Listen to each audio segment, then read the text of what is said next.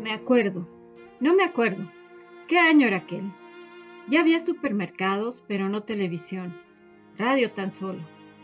Circulaban los primeros coches producidos después de la guerra. Íbamos a ver películas de Errol Flynn y Tyrone Power, a matinés con una de episodios completa.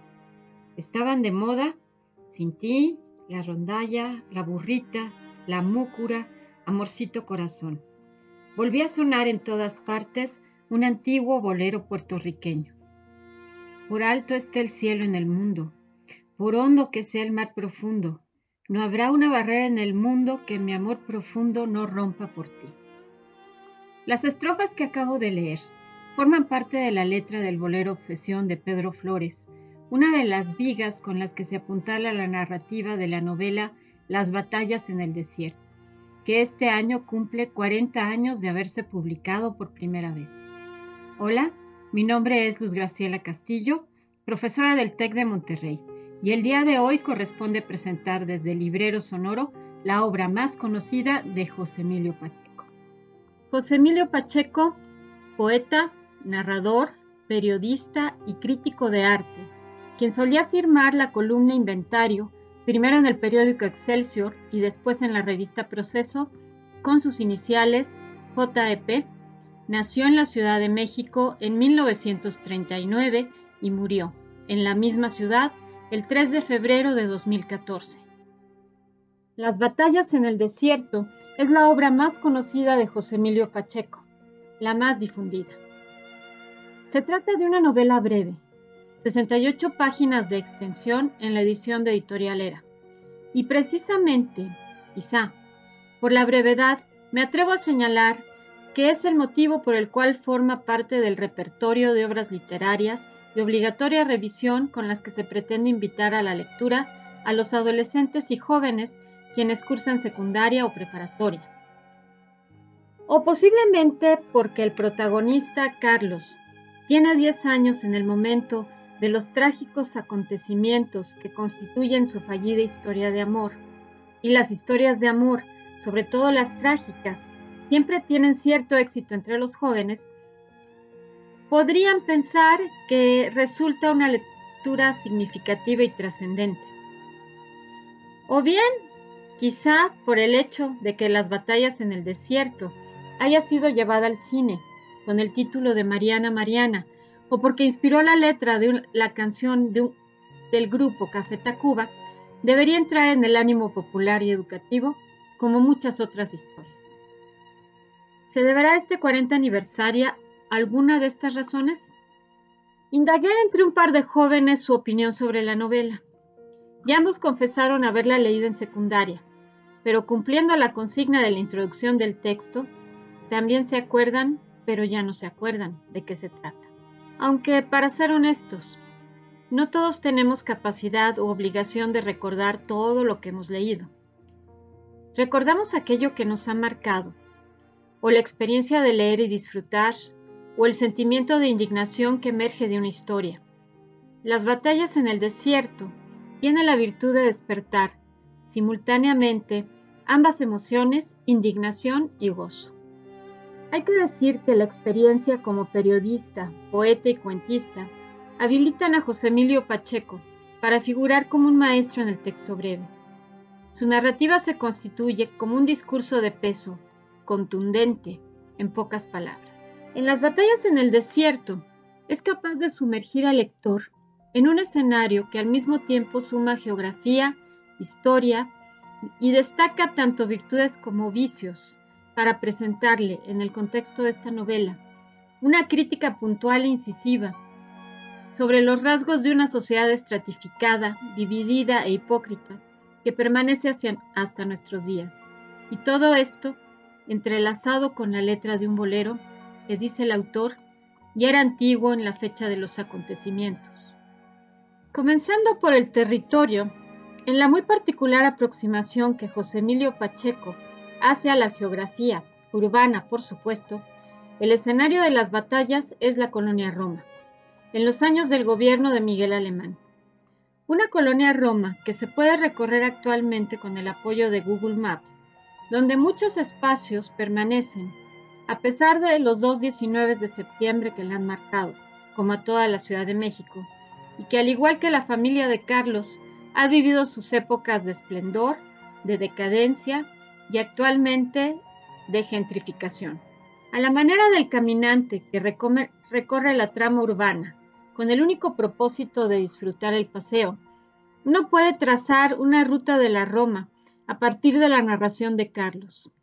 Ubicar la plaza Jusco, en donde Carlitos se les cayó de bebé a sus papás, hecho al que su padre atribuye su trágica disposición al enamoramiento que marcará su vida, misma que ahora se conoce como la Plaza Luis Cabrera. Se menciona también el Jardín Jesús Urueta como espacio de juegos, ahora conocido como el Jardín Pushkin. Y todavía existe la frontera entre los mundos seguros y el venido a menos. En la época de Carlos, en la Plaza La Romita, y el Colegio de los Maristas, a pesar de las transformaciones arquitectónicas, continúa donde Carlos lo dejó. La calzada de la Piedad, todavía no llamada Avenida Cuauhtémoc, y el Parque Urueta, formaban la línea divisoria entre la Roma y Doctores. Romita era un pueblo aparte. Allí acechaba el hombre del costal, el gran Robachín. El México de 1947, que nos presentan las batallas en el desierto, hablan de un proceso de modernización que mueve la narrativa del campo a la ciudad, escenario propicio para desarrollar los relatos urbanos, que se destacan, acompañados de los artefactos propios de la época en esta y en otras narrativas de José Emilio Pacheco. Las batallas retrata una sociedad en transición, donde el modelo de desarrollo social promovido por el alemanismo, a imitación de la clase media norteamericana de la posguerra, incorpora un nuevo personaje en la estructura social mexicana, su propia clase media. Mientras tanto, nos modernizábamos, Incorporábamos a nuestra habla términos que primero habían sonado como pochismos en las películas de Tintán y luego insensiblemente se mexicanizaban. Thank you. Ok. Guasamara. Shut up. Sorry. One moment, please. Empezábamos a comer hamburguesas, pies, donas, hot dogs, malteadas, ice cream, margarina, mantequilla de cacahuate.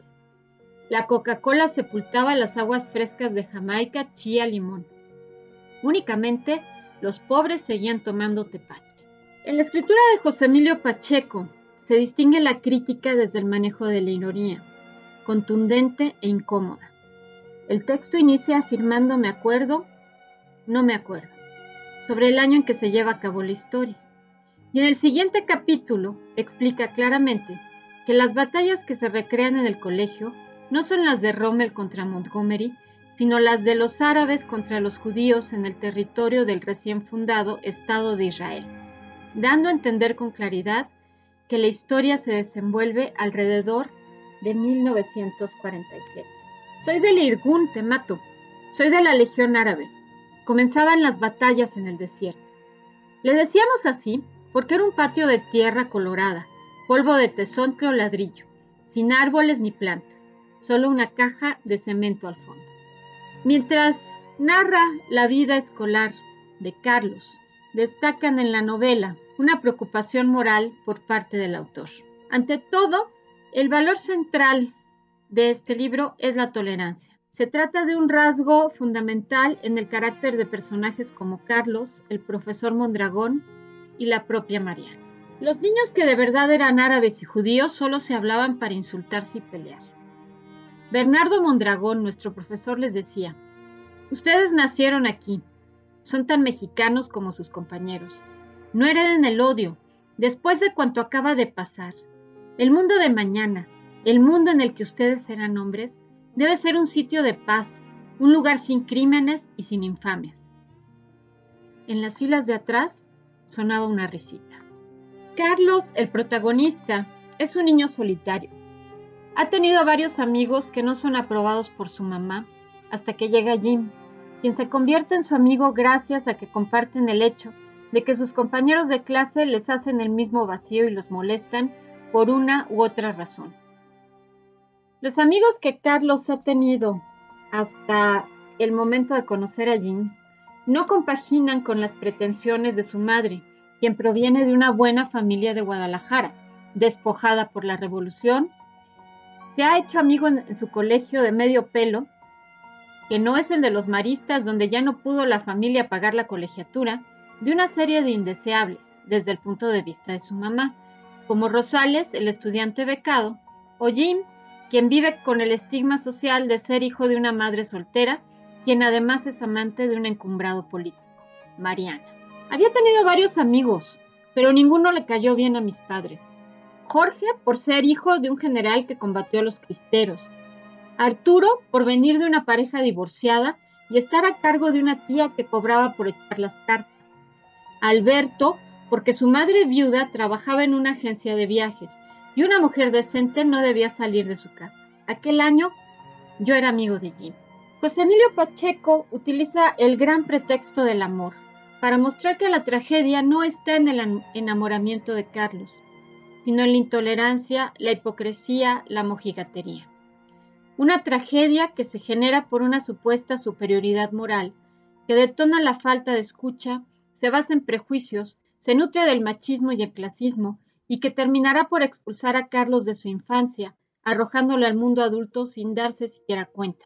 Y todo porque, como nos cuenta tanto la canción de Café Tacuba como José Emilio Pacheco, un día Carlos no resiste la tentación de fugarse de la escuela para ir a declararle su amor a Mariana. El impulso del amor, inevitable, da lugar al escándalo, la ruptura con Jim, el rechazo social, una invitación a afirmar un machismo al que se supone está llamado Carlos y que fungen como elementos que lo despojan de la infancia y lo incorporan así de golpe y porrazo en el mundo adulto que le es completamente desconocido. Me hinqué ante el confesionario, muerto de pena. Le dije todo al padre Ferrán. En voz baja y un poco acesante, el padre Ferrán me preguntó detalles. ¿Estaba desnuda? ¿Había un hombre en la casa? ¿Crees que antes de abrirte la puerta cometió un acto sucio? Y luego, ¿has tenido malos tactos? ¿Has provocado derrame? No sé qué es eso, padre. Me dio una explicación muy amplia. Luego se arrepintió. Cayó en cuenta de que hablaba con un niño incapaz de producir todavía la materia prima para el derrame. Y me echó un discurso que no entendí. Pero no estaba arrepentido ni me sentía culpable. Querer a alguien no es pecado. El amor está bien. Lo único demoníaco es el odio. La ironía que maneja José Emilio Pacheco con maestría en estos párrafos, insisto, muestran una crítica contundente a una sociedad incapaz de escuchar, en donde los hombres deben ser machos y las mujeres solo tienen dos salidas, o son madres o son como Mariana. Pero no solo la moralina corresponde a la Iglesia, en su discurso sobre la tolerancia, la ciencia también se lleva su crítica porque los padres Carlitos buscarán remedio para sus supuestos males, su conducta inmoral, cada quien a su manera y sin la más mínima empatía. Me dieron ganas de gritarles, imbéciles, siquiera pónganse de acuerdo antes de seguir diciendo pendejadas en un lenguaje que ni ustedes mismos entienden. ¿Por qué tienen que pegarle etiquetas a todo? ¿Por qué no se dan cuenta de que uno simplemente se enamora de alguien Ustedes nunca se han enamorado de nadie, pero el tipo vino hacia mí y dijo, ya puedes irte, mano. Enviaremos el resultado de los test. Por su parte, la otra protagonista de la historia, Mariana, constituye un personaje trágico.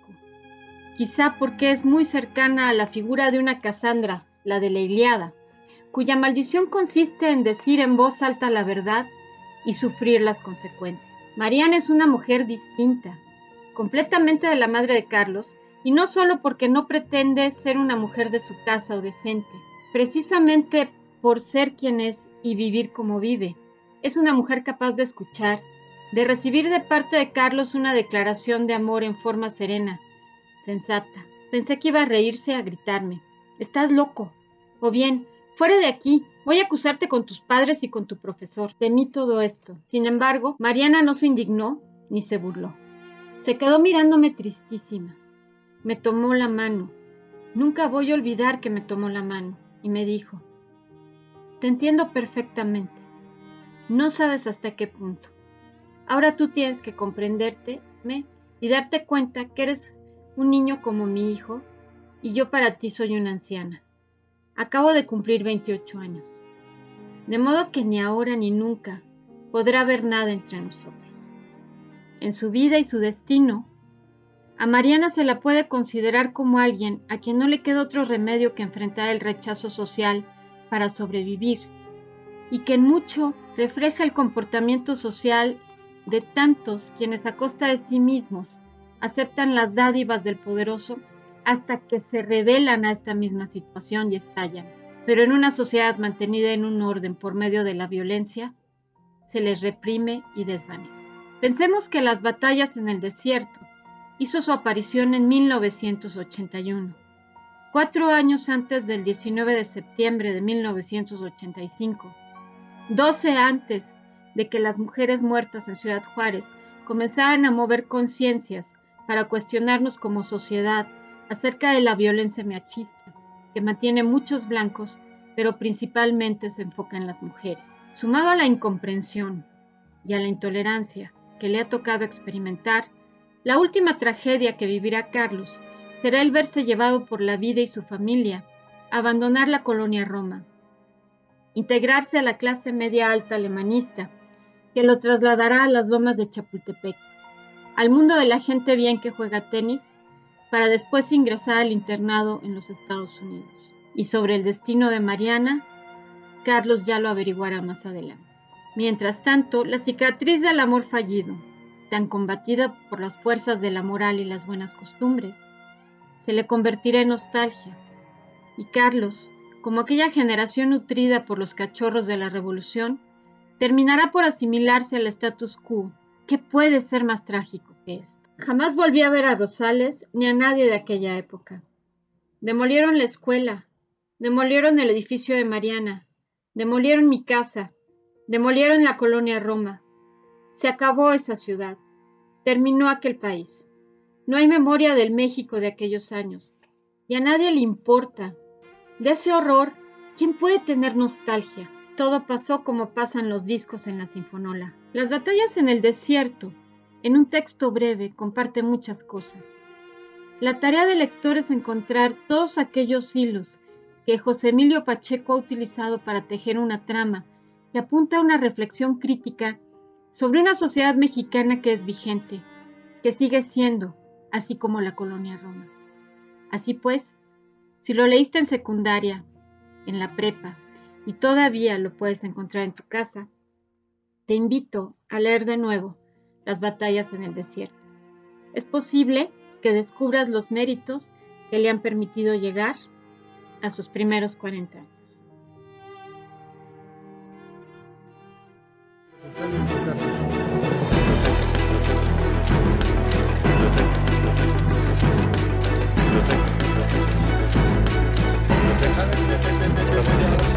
Este, ya vamos a cerrar. En 10 minutos empieza el cerro.